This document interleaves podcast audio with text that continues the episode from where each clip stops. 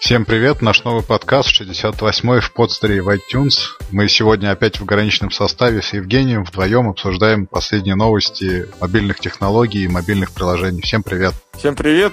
Да, принял дежурство у ребят, которые отдувались прошлой, на прошлой неделе. Теперь буду я один за всех на этой. У нас сегодня по программе две новости про автомобили. Одну про норвежских правозащитников и одну про жизнь за пределами кода. Ну, наверное, хочется послушать Евгения. Он порывался высказать свое мнение по поводу I.O. А, так, что-то мы до него и не дошли.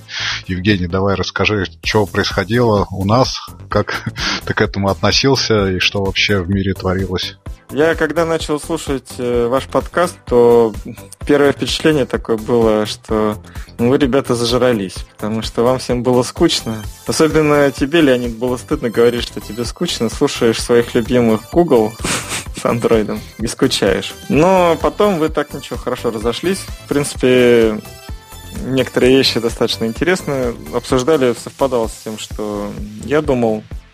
Мне мероприятие понравилось гораздо больше, чем в прошлом году. В прошлом году реально было скучно, вот совсем уныло. Сейчас все-таки был некий драйв, старались э, довольно ритмично менять выступающих и делали много анонсов, хотя некоторые из них, конечно, выступали так себе. Я, на самом деле, коротко высказался в блоге. Если совсем э, быстро повторить, то меня заинтересовал помощник Гугла, господи, забыл, как он называется. Home. Google Assistant. Нет, э, Google а. Assistant да, которого они строили в Google Home. Вот, потому что кажется, что началась вот конкуренция этих помощников достаточно сильная э, на этом рынке. Есть подобный продукт у Apple, Siri, да, есть а, а, это как ее, господи, Alexa у Microsoft, да, или, или у Amazon, у Amazon. Amazon, у Alexa у Amazon, да, я их путаю всех там, у, а, у Microsoft Cortana, вот.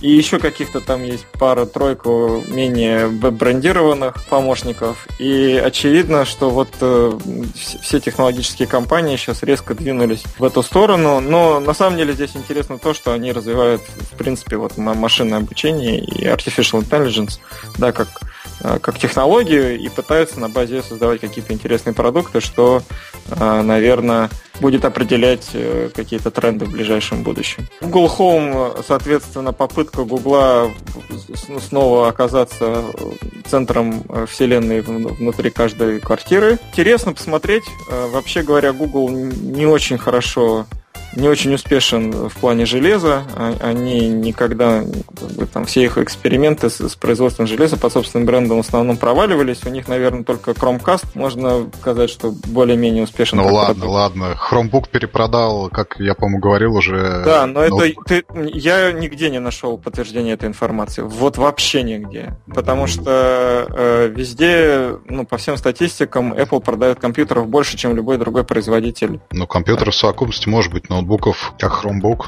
вот у Apple, как называется, а, не iPad, господи. MacBook. Ну, MacBook, да, вот, и прошу прощения. Ну, у них там э, сколько сейчас? Э, три, линей, три линейки. MacBook Pro, MacBook Air и просто MacBook. И я не верю, честно говоря, что хромбуки продаются, потому что я на самом деле потом читал статью, в которой было сказано, что Google вообще их в основном только в образовательные учреждения поставляет по каким-то сверхсубсидированным ценам, э, пытаясь таким образом там увлечь школьников и студентов. Ну, короче, в общем, ладно, давай, это не суть важно, но, в общем, глобально у них пока... То есть вот посмотри там на анонсы, там Nest, сейчас проблемы, Э, вот роботов они своих продают. Моторолу они в итоге продали. С очками у них не заладилось. Что-то у них еще какой-то был проект сейчас. Ну, что-то еще, в общем, по-моему, тоже что-то было. Короче, как-то не слава богу. Но э, вот Chromecast, про который они говорили, значит, там сколько-то 20 там, или сколько-то 30 миллионов они их напродавали. Неплохой результат. И вот, соответственно, интересно, что у них получится с этим Google Home, насколько, в принципе, этот продукт будет принят рынком и будет ли он успешен. Но, опять же, надо ждать, потому что продукт анонсирован э, на, только на конец года, то есть на, на рынке его еще нет. И одновременно с этим у меня ощущение такое, что, в принципе, Apple пытается немножко предвосхитить анонсы продуктов э, от э, Apple, как э, одного из своих конкурентов.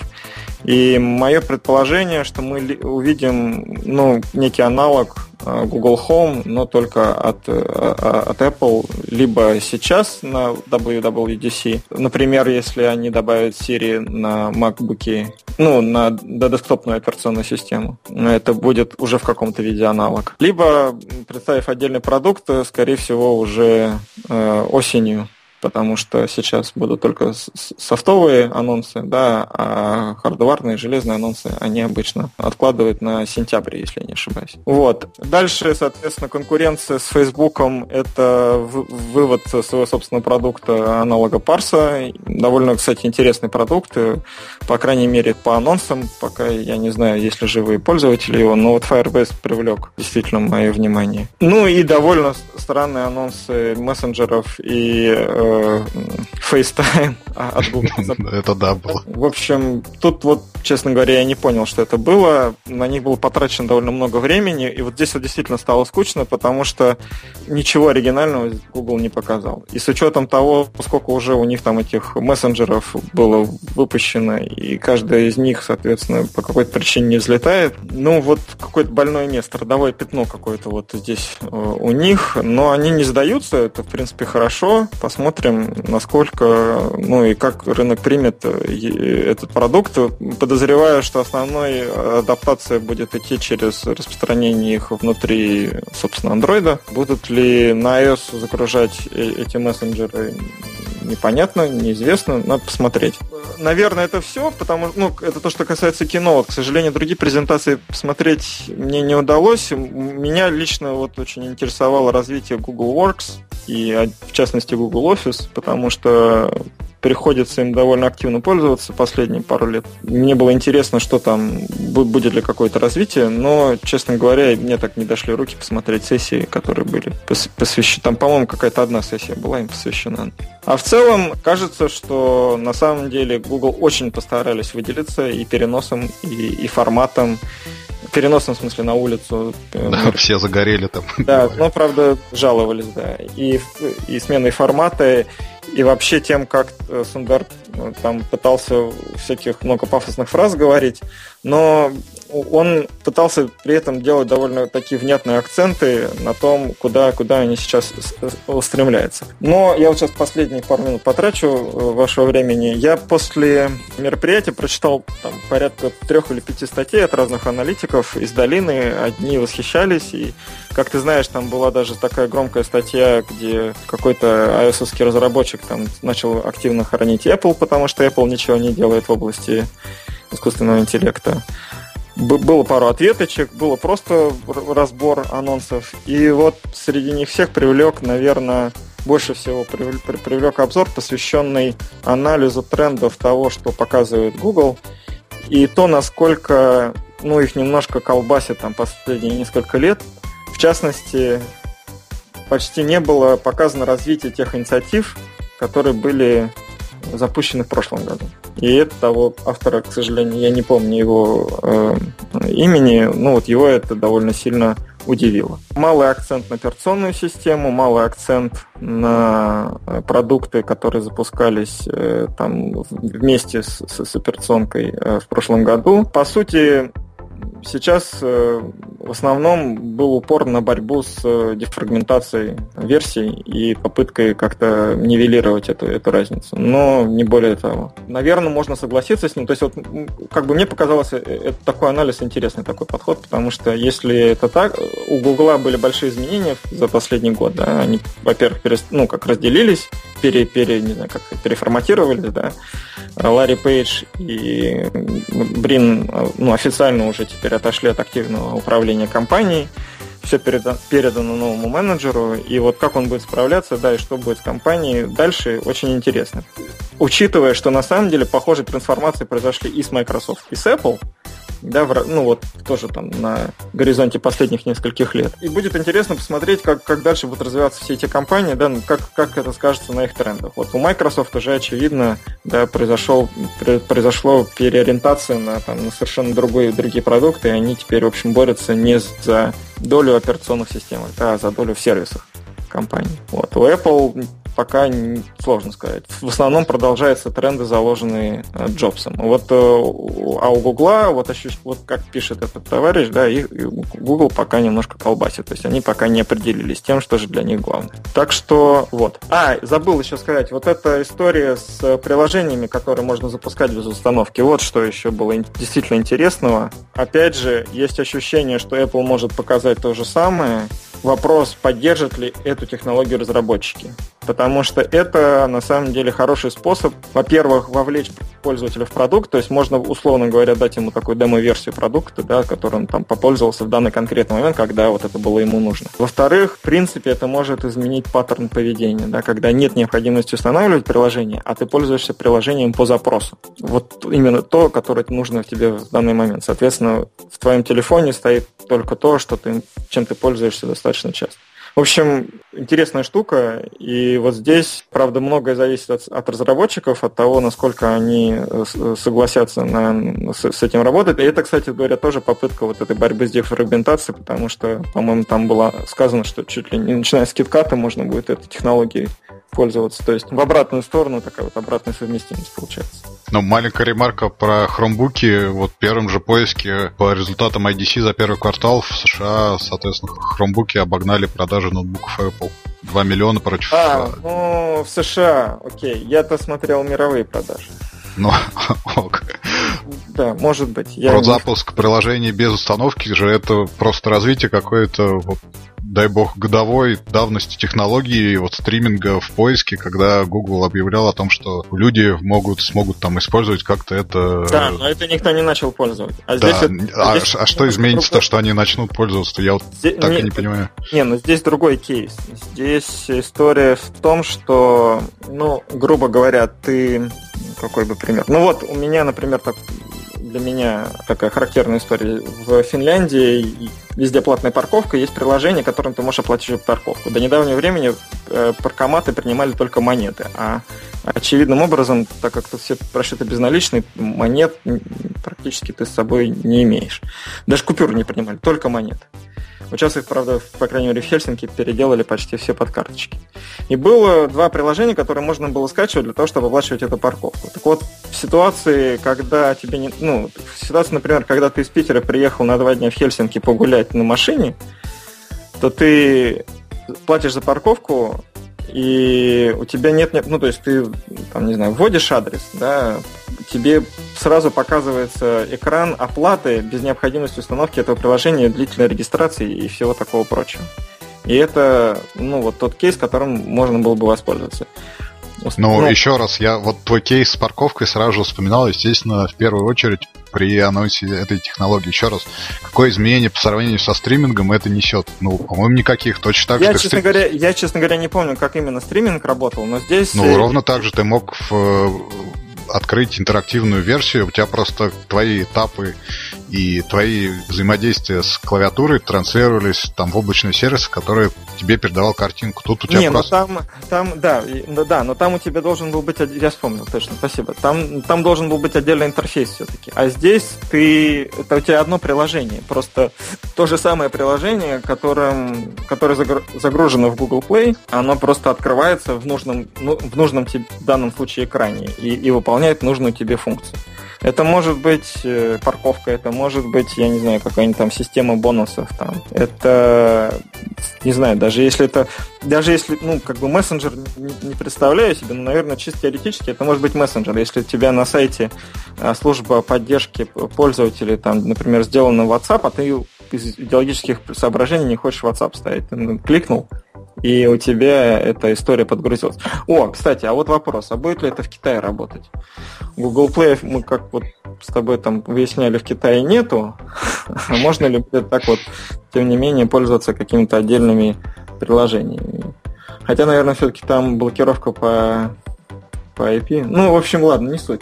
Но демо-версии игр можно так распространять. Можно так показывать э, функцию там любого, в принципе, приложения, там, не знаю, что-то личных финансов, новостного приложения, еще какого-то, когда, ну, как бы, когда ты, у тебя нет необходимости совершать какие-то дополнительные действия, кроме, кроме минимально необходимых тебе в данном конкретном случае. Согласись, что если тебя просят установить приложение, в котором тебе там надо пройти регистрацию, что-то там, не знаю, активировать, по ссылке есть такие еще люди, которые заставляют людей активировать э, сервис, э, присылая ему имейл после того, как он уже авторизовался в приложении.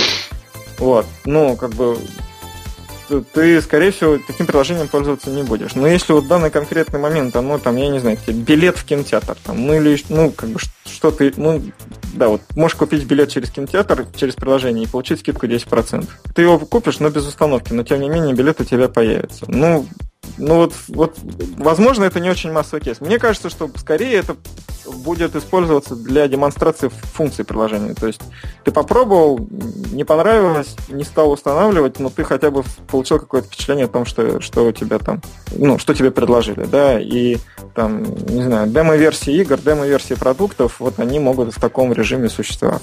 Ну, хорошо. Посмотрим, как оно все это будет. Давай к нашим темам, а то... Да, долго, долгое вступление да. у нас получилось.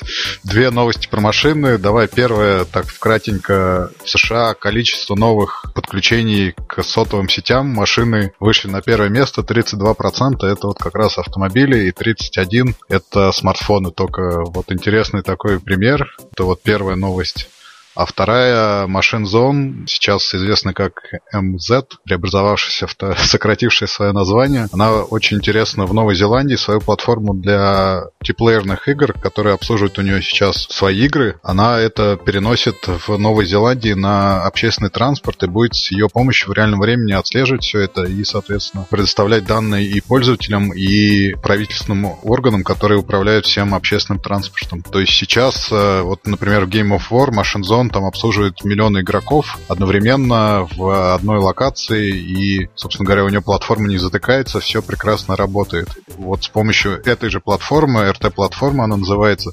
Zone будет помогать, соответственно, Новой Зеландии оперировать транспортом в реальном времени в масштабе всей страны. Вот такие два интересных, две интересные новости, касающихся транспорта. Э, что ты думаешь по сотовым подключениям автомобилей и про платформу для общественного транспорта? Насколько я понимаю, Финляндия такая, ну, в этом плане развитая страна, и у нее есть какие-то свои интересные особенности. Вот расскажи, если можешь. Ну, я про Финляндию, если честно, мало что знаю, поэтому вот, боюсь, не смогу ничего из местных рассказать примеров. Но вообще по поводу того, что машины, э, ну, количество активных сим-карт в машинах превысило, даже пусть на чуть-чуть, но тем не менее, количество активных сим-карт в э, телефонах, это какое-то для меня, честно говоря, прямо реальное удивление. С одной стороны, а с другой стороны, я понимаю, что, ну, наверное, так и должно быть, и это, в общем-то, э, вот этот интернет вещей, который надвигается на нас со страшной силой, с одной стороны, а с другой стороны, это тренд вот по, по, по сдвигывать самодвижущиеся тележки, которые мы тоже когда-то обсуждали, ну, давеча обсуждали в одном из прошлых подкастов. Опять же, тут на какой-то позапрошлой, что ли, неделе, если ты помнишь, было куча анонсов, все во всех инвестировали, мы с тобой Apple обсудили, а после этого и Get Taxi, по-моему, и Uber получили тоже какие-то кошмарные инвестиции. Вот, то есть там конкуренция, вообще говоря, только-только начинается на самом деле и они все выходят на новый уровень. Поэтому, наверное, это примета времени. А, мне, вообще говоря, интересно, какие сервисы в этих машинах э, сделаны. Я так понимаю, что сим-карты нужны для передачи данных, среди прочего, возможно, еще для геолокации. Я думаю, что в первую очередь это касается собственно говоря, не интернет вещи, а просто, что машина раздает внутри себя Wi-Fi как главное применение, нет? Это как-то слишком примитивно. Не, я думал, что там, не знаю, какой-нибудь умный навигатор, который ну, нет, в режиме ну, это... реального времени пробки скачивает, маршрут перестраивает, там еще какие-то почту фильмы с людям на заднем сидении. Ну, я говорю, раздает внутри машины. Нет, ну, я имею в виду, что там уже машина уже сама по себе подготовлена под это. То есть не, не ты со своего устройства качаешь этот фильм, а у тебя там в подголовнике этот фильм, там медиа, медиа какой-то, медиа-компьютер какой-то стоит. Но, слушай, я не знаю, может, если, конечно, это не просто для Wi-Fi сделали, то это все слишком просто и как-то скучно. Я-то думал, там по пободрее все. А вот по поводу Machine Zone это вообще говоря очень крутой кейс. У меня вот была такая история, в свое время общались с литовскими компаниями лет 3-5 назад, не помню, 5 назад, наверное. Были там ребята, которые сделали систему, анализирующую трафик сотовых операторов, и в разрезе пользователя, да, они смотрели, как, человек потребляет услуги сотовые, и, строили прогнозную модель на ток, на черн с довольно высокой э, вероятностью предсказания, то есть чем больше собиралось данных, тем вероятность была выше, предел где-то был на уровне 70-80%. И это позволяло абонентским службам операторов, там, соответственно, предпринимать какие-то действия на удержание этих абонентов.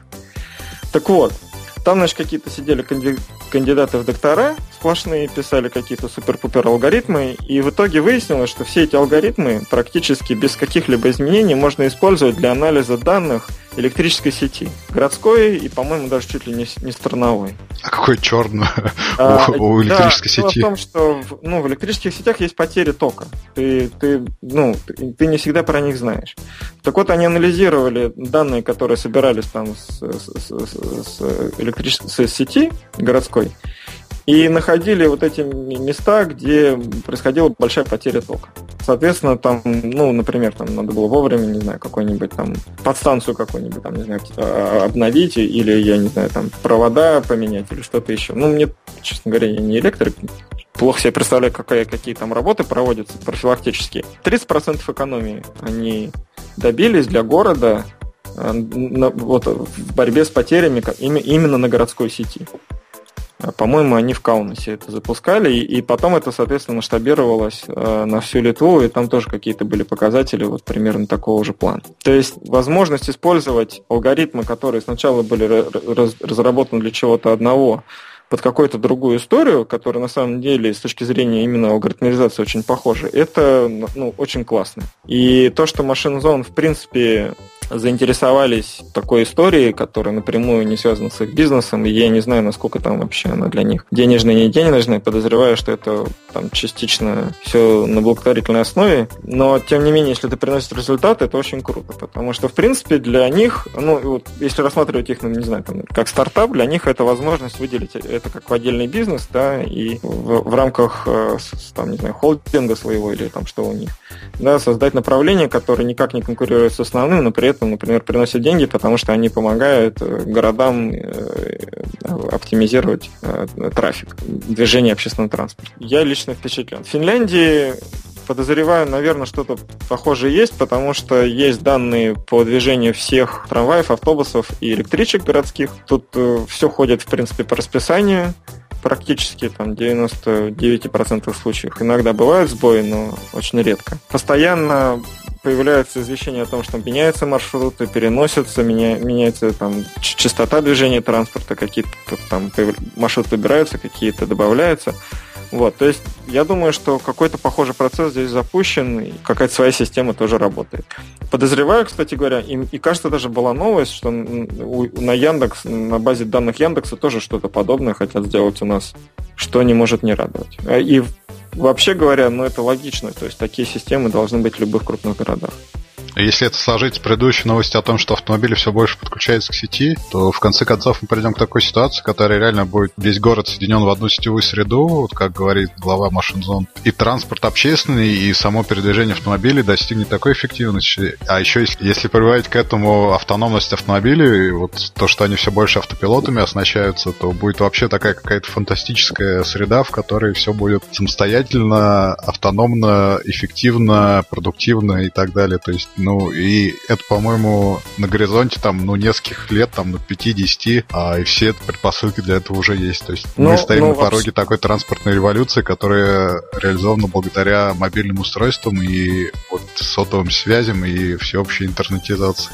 Да, да, я, ну, на самом деле, да, потому что если, э, вот, грубо говоря, к автобусам добавить данные с частных машин, и если при этом эти машины будут управляться искусственным интеллектом, который, соответственно, все, все время постоянно какие-то данные анализирует, и все это начать обрабатывать одновременно, то можно действительно оптимизировать потоки таким образом, чтобы люди ну, там, стояли в пробках э, и было задержки в движениях минимальны, да, ну, как свести их к минимуму. Но тут, опять же, вопрос возможности ну не возможности, а в усилиях необходимых для создания такого рода систем, которые бы могли обрабатывать такой объем данных.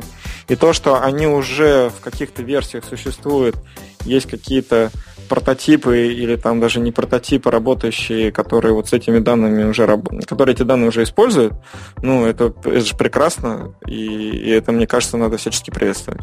Так прототипы, вот они, машин зон. Да, да, да, я это имею в виду, ну, да. Я, я, я, я, я это... что, что любопытно, из игр пришло, да, не там. Ну, да, видишь, значит, они, э, ну, как они же анализировали там, да, игроков, их поведение, ну, там матчинг какой-то был этих игроков внутри, там, не знаю, кланов, не кланов, что там у них это было. Я не Game of War не играл никогда.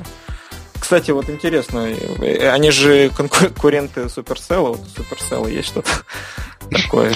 Ну вот я потому и говорил, что, наверное, Supercell как раз для Финляндии должен что-то делать. Или Rovio, что-нибудь типа такого. У них же огромные аналитические платформы. Rovio обещали делать обучающие игры. Ну, тоже ничего. И а развлекательные парки, насколько я помню, там в Финляндии есть. Обучающие игры для, для системы образования, для школьного. А вот про Supercell, честно говоря, не знаю, но верю, что что-то что делается. Просто, может быть, они это дистанцируют от основного бренда. Ну, может быть, посмотрим. Ага. Окей. Будем ждать новостей, чтобы обсудить их. Будем ждать, да. Давай к следующей новости. Интересно про пользовательские соглашения к приложениям. Соответственно, недалеко от тебя норвежские правозащитники читали там э, их вслух. По-моему, 30, а, 33 самых популярных приложения. И они читали вот, соответственно, пользовательские соглашения к ним. И на это шло у них 30 часов. То есть фактически, чтобы просто прочитать и осознать э, вслух все эти пользовательские соглашения, нужно там более суток, как минимум. Это при хорошем наверное, чтение. И всего это заняло у них 900 страниц и 26 тысяч слов. Вот. И самое большое, соответственно, по длительности это iTunes, на втором месте SoundCloud и третий MyFitnessPal. Вот такие гигантские соглашения, которые трудно осилить, трудно принять. Была как-то серия, по-моему, в Сав Парке, да, о том, как э, не, под, не читая, соответственно, там приняли одно польское соглашение. У меня вопрос к тебе на самом деле такой. Ты читал хоть одно? Потому что понятно, что пока ты не поставишь галочку, тебя никто внутрь приложения не пустит. Будь то iTunes, там, будь то Skype или что-нибудь еще. Ну, почитать, прочитать там 200 страниц и понять это никогда невозможно. Поэтому, ну, по-моему, там 99,9% соглашается, не читаю, по умолчанию ставлю там «я согласен» и проходя дальше. Вот ты хоть раз одно до конца читал вообще? Ты знаешь, читал. Э, но это было очень-очень давно. То есть э, на заре глубокой интернета в России, вообще говоря, установки как какого-либо софта, я, ну, вот появилось окно, и я начал читать, потому что я подумал, что ну, это какое-то важное сообщение. Честно говоря, не помню, что это было. Офис там, может, не знаю, какой-то другой софт. Попытался. И на самом деле был период, я так помню, что там до какого-то времени я периодически проглядывал их. Потом я стал их пролистывать, потом проматывать, а потом, конечно, стал уже нажимать э, кнопочку игры, не обращая внимания. Но я тебе могу сказать, что я понимаю, почему iTunes и SoundCloud э, такие длинные, большие соглашения имеют, потому что они играют на поле вот, право, право, музыкальных правообладателей, а там, честно говоря, ног, черт ногу сломит. Я имел опыт общения с многими компаниями в России, как там и Sony Music, и, и Warner Music, и отечественными лейблами, и, и всякими там организациями, которые представляют интересы музыкантов. И это там за редким исключением там, международных компаний, которые где там были более-менее еще вменяемые люди, но там тоже все равно были много проблем, как правило.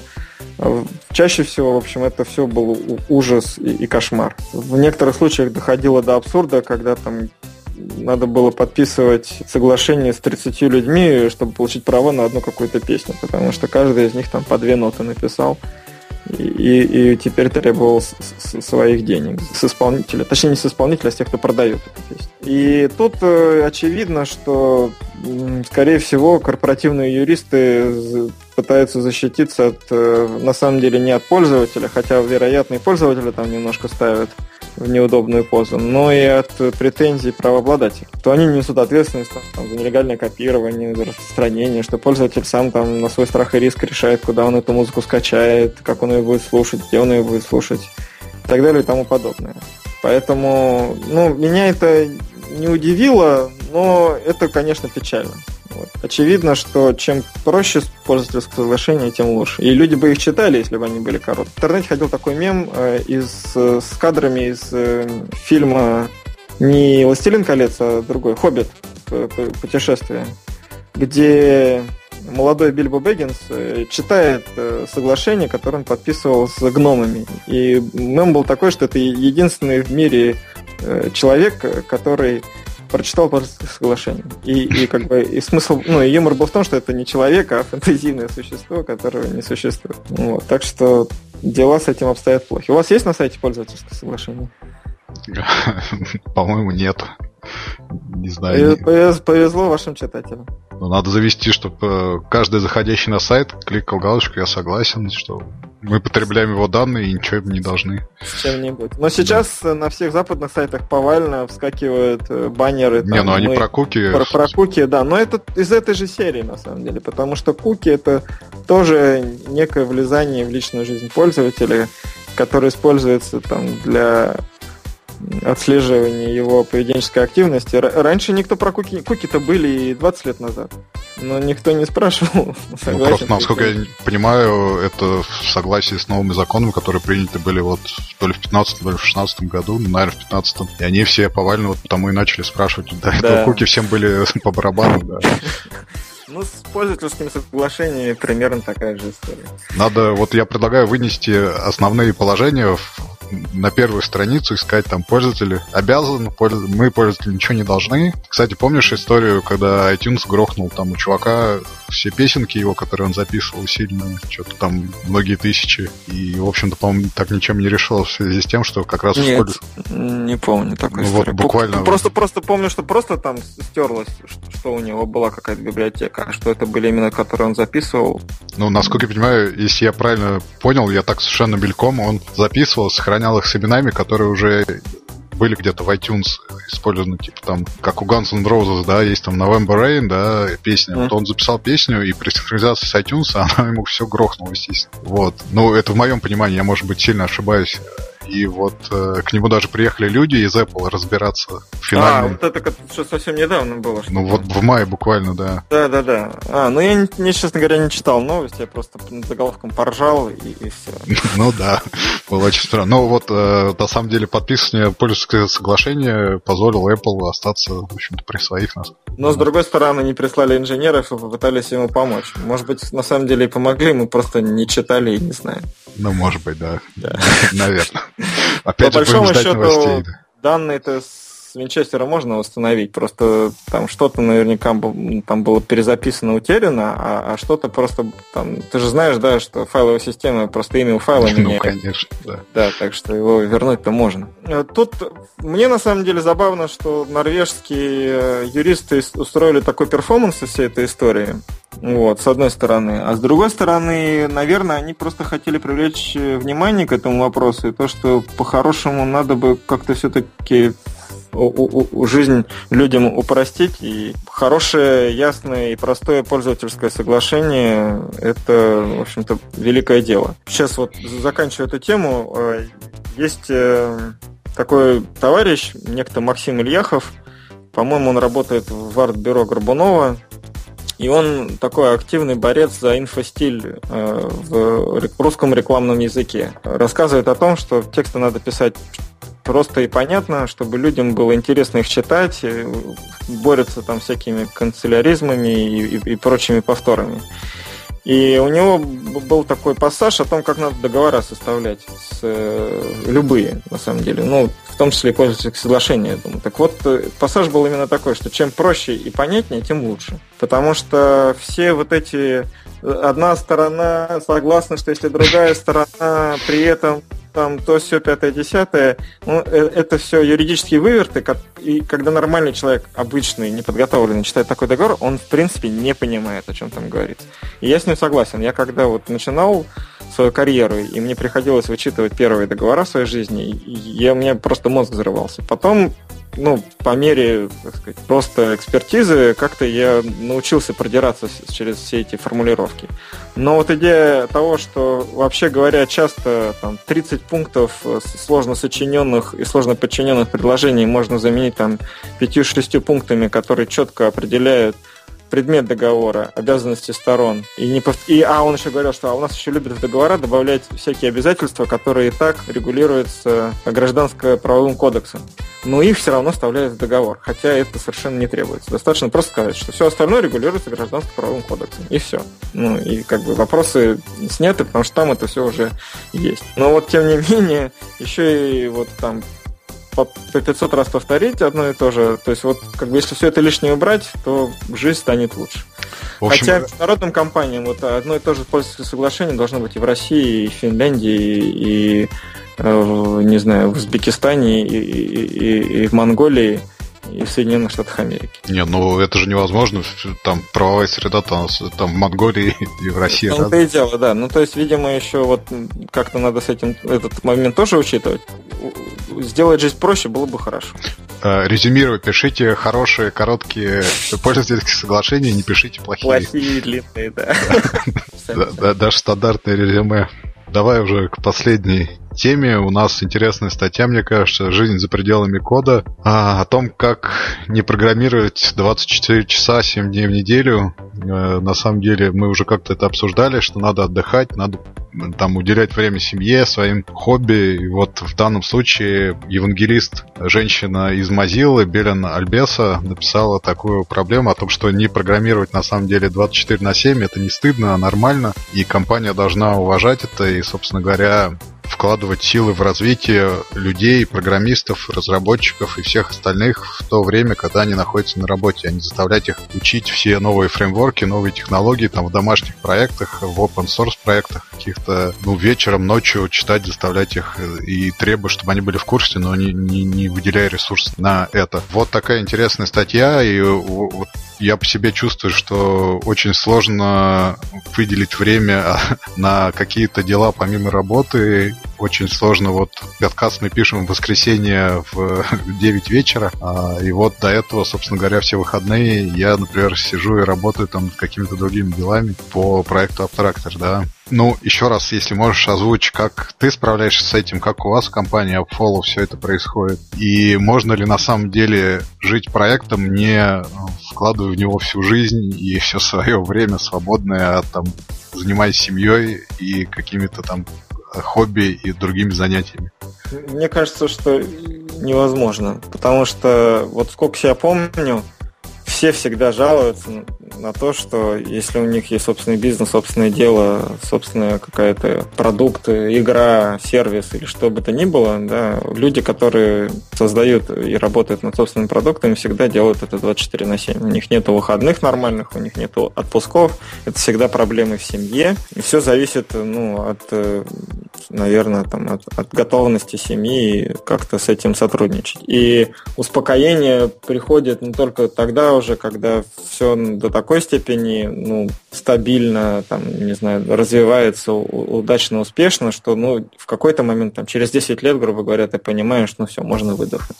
До этого 10 лет ты пашешь как вол, и, и у тебя, в принципе, особо выбора нет. Во follow все вот ровно как ты э, описываешь про трактор, ровно точно так же мы работаем по выходным. Я лично, в принципе, ну, в будни вот сижу с дочкой, она слишком маленькая, чтобы там можно было, например, посадить играть в какие-нибудь игрушки и, и иметь два часа свободного времени. Она требует внимания постоянно, поэтому я могу работать либо во второй половине дня, когда у меня жена возвращается из университета, либо на выходных. Иногда ночью, когда у тебя дедлайн и нет выбора. Ну, я считаю это нормальным, потому что если ты хочешь этим заниматься, то этим надо заниматься именно так. И в моей жизни всегда так было. Если я уж во что-то увлекался и мне было интересно, я отдавал этому все свое свободное время. И иногда это было неправильно. Чувствуется какой-то подвох. Да. да, ну, понимаешь, ну, э, как бы я сейчас могу сказать, что это, наверное, было не совсем правильно в ситуации, когда я работал по найму, потому что там, вот я, например, в Билайне работал, у нас был очень хороший, супер вообще дружный и супер сплоченный коллектив. людей, очень объединенных тем, чем они занимались. Э, мы назывались тогда Бионлайн, потом как-то нас там переименовали. Практически все, вот, кто был в Бионлайне, вот все, все там работали в таком режиме. То есть выход... ну, выходные были, да, но даже на выходных иногда люди могли там, не знаю, обсудить э, какие-то рабочие вопросы. У нас тогда смс-чаты были, потому что это был один из продуктов бионлайна, WhatsApp тогда еще не существовало. Но при этом я знал, что, например, в какой-нибудь там бухгалтерии или в какой-нибудь там, не знаю, в другой дирекции никто, ну, то есть на нас смотрели как на идиотов, потому что, ну как же, суббота, в субботу я там на дачу. И люди не понимали этого. И, возможно, они были правы, потому что если ты работаешь в большой крупной компании, то на самом деле вот такое увлечение вещами и тем, чем ты занимаешься, оно может не приносить никакого результата просто потому, что ты завязан на вот тех других, которые ничего не делают. Но для нас это было естественное состояние. Я вот помню, что, ну, правда, вот я в какой-то момент, ну, слишком там увлекся, и мне насильно наняли двух людей в отдел. И, и, и вот когда я понял, что, оказывается, можно часть своей работы переложить на других людей, это так круто. И у меня вдруг какое-то свободное время появилось. Ну, да, это, это было правильно. А вот когда я, там, начиная с 2000, наверное, седьмого примерно восьмого года я пытался нет, даже 2006, 2006 года я пытался заниматься развитием собственных проектов, собственных компаний, то для меня другого режима не существовало. Но это было плохо в том плане, что, например, там забываешь съездить в отпуск, отдохнуть, и, конечно, это не очень хорошо. Как с этим бороться, честно говоря, не знаю. У каждого свой рецепт. Надо себя заставлять. Вот я другого варианта не вижу. Понятно. Но, но я всегда всем шутил, что отдохнем на пенсии. Поэтому, как бы. Хотя, Пенсия близка. Да, хотя я тебе могу сказать, что вот если, в принципе, разобрать вещи, о которых пишет эта барышня, в принципе, они, она нормальная. Действительно, люди не обязаны особенно если это люди, работающие по найму, изучать какие-то рабочие темы или, или, или что-то, что от них требует изучить в свое свободное время от работы. То есть, если ему это самому лично интересно, он сам это изучил, э, ну, как бы, это, это его выбор, да, и тогда он там, ну, как бы потратил свой там, свободный вечер или, или два, которые у него были. Но если компания ему говорит, ну-ка, парень, давай-ка ты изучи Firebase, который там Google выкатил. Только извините, тогда он имеет полное право сказать, ну вот 4 часа или там всю пятницу. Да не, ну понятно, что компания а никогда впрямую не требует, но так приходит, допустим, PM, да, и говорит, а кто знает Firebase? И вот чувак, который сидит рядом, говорит, я знаю, у меня домашний проект там на Firebase, вот я там сделал свои пуши. А чувак, который не занимался этим в нерабочее время, сидит и как бы страдает. Он чувствует себя обделенным. И в следующий раз, конечно, он начнет изучать Firebase там сам по себе. И... Ну подожди, смотри, есть процесс сам личностного роста, и каждый человек сам решает для себя, хочет он расти или не хочет, хочет он совершенствовать свои знания или нет. Для программиста это, среди прочего, изучение, там, не знаю, новых языков программирования, да, или новых каких-то фреймворков, новых систем, там, интеграции, или просто эксперименты с, с какими-то вещами, как там, вот, купил э, новую железку и, и, и хочу теперь, чтобы она понимала голосовые команды и лампочками мигала. Ну, как бы, э, если он тратит на это свое свободное время, ему это интересно, это нормально. Я здесь не вижу никакого давления со стороны там, работодателя. Но мне кажется, что вот она это имела в виду, что проблема возникает из-за того, что многие люди, э, во-первых, ну, они вынуждены волей-неволей это делать, потому, ну, чтобы, я не знаю, там, не потерять работу, потому что работодатель это от них требует.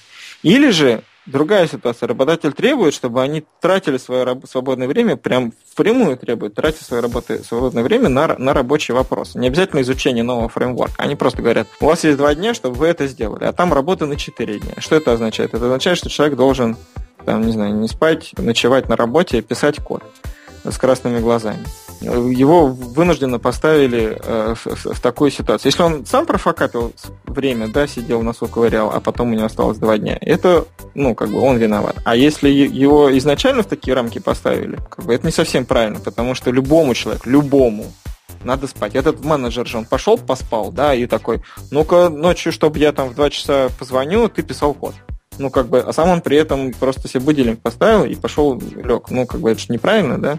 То есть вот имеется в виду, что вот такой дисбаланс происходит. Но при этом особенностью, например, всего малого бизнеса, мне, ну, как мне кажется, является ситуация, что там по-другому не работает. Вот вообще. Потому что ты никогда не нормируешь свой график. Ты не говоришь, так, ну, я вот с 12 до 2 Э, буду делать Facebook, потом у меня два часа обеденный перерыв, я сплю, и потом, наверное, еще часик Facebook поделаю, и так я сделаю самую популярную соцсеть э, в мире. Ну, как бы это же абсурд. У кого-то одного, может быть, получится там за два часа на коленке наклепать какой-нибудь там, я не знаю, прости господи, Flappy Bird, и э, он может выстрелить. Но, э, опять же, скорее всего, исключение из правил, и потом, если ты помнишь, этот вьетнамец э, перегрелся да. Да, от того, что на него все набросились, и он даже этот Флэппи Бёрд убрал из магазина, лишь бы к нему не приставали, потому что для него это был фуфан. А получилось, что ну, как бы ему начали там руки все выкручивать. Ну, вот. Но это, э, это исключение из этого правила. А глобально, если ты делаешь какой-то бизнес-проект, занимаешься компанией, у тебя там, не знаю, вот там сервис слежение за активностями мобильных приложений в App Store. И ты хочешь, чтобы твой сервис был лучшим в мире, ты хочешь, чтобы все про него, все разработчики мира говорили про него, говорили, боже, какой это замечательный сервис, вообще AppFollow, вообще самые-самые лучшие и обожаю их, люблю, но ты должен пахать для этого, по-другому никак не бывает. Как бы код сам себя не напишет, и сервис сам себя не продаст сожалению. К этому надо прикладывать определенные усилия. И если у вас всего трое, ну, как бы, конечно, ты будешь 24 на 7 работать. Вот э, абстрактор, э, ты, ты, сколько вам уже? Три года, по-моему. Ну, два, по-моему. Два? Я потерял счет. Ну, Третий, Нет, ну два, ну третий, да. Третий. За три года ты стал меньше работать? Меньше. Наоборот, больше стал. Да, потому что у тебя все время какие-то новые цели. Давайте конференцию проведем, давайте там спецпроект замутим, давайте подкаст запишем, ну еще что-нибудь сделаем. И, и, и тебе же это интересно, ты же это делаешь не потому, что тебя заставили. Тебе же хочется этим заниматься. Так вот все и делается. Или не хочется? Да, да, хочется, конечно. Но искать баланс, вот э, если очень грубо, извини, э, вот я пытаюсь как? Во-первых, планировать день, планировать задачи, разбивать их э, на подзадачи и расставлять там это я делаю сейчас, это делаю с утра, это делаю вечером, а это делаю завтра. Это, это, в принципе, хороший способ. Вот э, Толя Шерифулин, передаю ему привет, очень хорошо это умеет делать, и он мне, собственно говоря, своим примером меня вдохновил на то, чтобы я тоже начал этим как-то более активно заниматься, потому что я всегда это делал херово. Вот. У меня вот в этом плане вот я плохо умею планировать именно свои собственные задачи. Я периодически от этого страдаю сильно. А вторая вещь, э, ну, тоже известная достаточно техника, помодора, э, она на самом деле оказалась довольно неплохой. Я пару раз ей пробовал пользоваться, но вот, к сожалению, ребенок на самом деле не дает так вот в нормальном рабочем режиме разделять там вот эти рабочие отрезки и отрезки отдыха. Но когда вот не надо сосредоточиться и там на выходных, например, если выделяю день, то эта штука довольно неплохая. И она помогает э, в решении больших задач. Ты смотришь на таймер и говоришь, ага, вот у меня еще 20 минут, за эти 20 минут я должен эту большую задачу закончить. Не успел я закончить, то есть сделал перерыв, пошел, попил чаю, вернулся, заново включил таймер и снова. Там, вот у меня там, там теперь 40 минут, а таймер только начался, наверное, за 45, там, не знаю. Вот надо, надо успеть. И, ну, вот большие вещи делаются. Там, мелкие вещи надо разбирать как-то там на почту отвечать, пока гуляешь, там памперсы меняешь или что-то еще. Вот. Ну, тут, в общем, каждый пытается как, как, как умеет. Но вообще говоря, больная тема, мне кажется, этому можно посвятить не один подкаст. Как сейчас придумаю, управляйте хорошими проектами, не управляйте плохими. Нет, хорошо управляйте проектами, а плохо не управляйте. А плохо не управляйте, да. Отлично, давай на этом остановимся тогда. Э, да, раз мы учим тайм-менеджменту, надо вовремя останавливать. Как раз час прошел, мне кажется. Да, 57 минут как раз с начала нашей, нашего разговора. Еще две минуты можем посмеяться. Да нет, но это уже будет лишнее. Надо вовремя остановиться. Окей, спасибо всем, что слушали нас. Надеюсь, было вам интересно. Нам, я так понимаю, было очень весело и интересно и познавательно пообщаться наконец-то. Я скучаю каждый раз, когда нет записи, и с нетерпением жду следующий.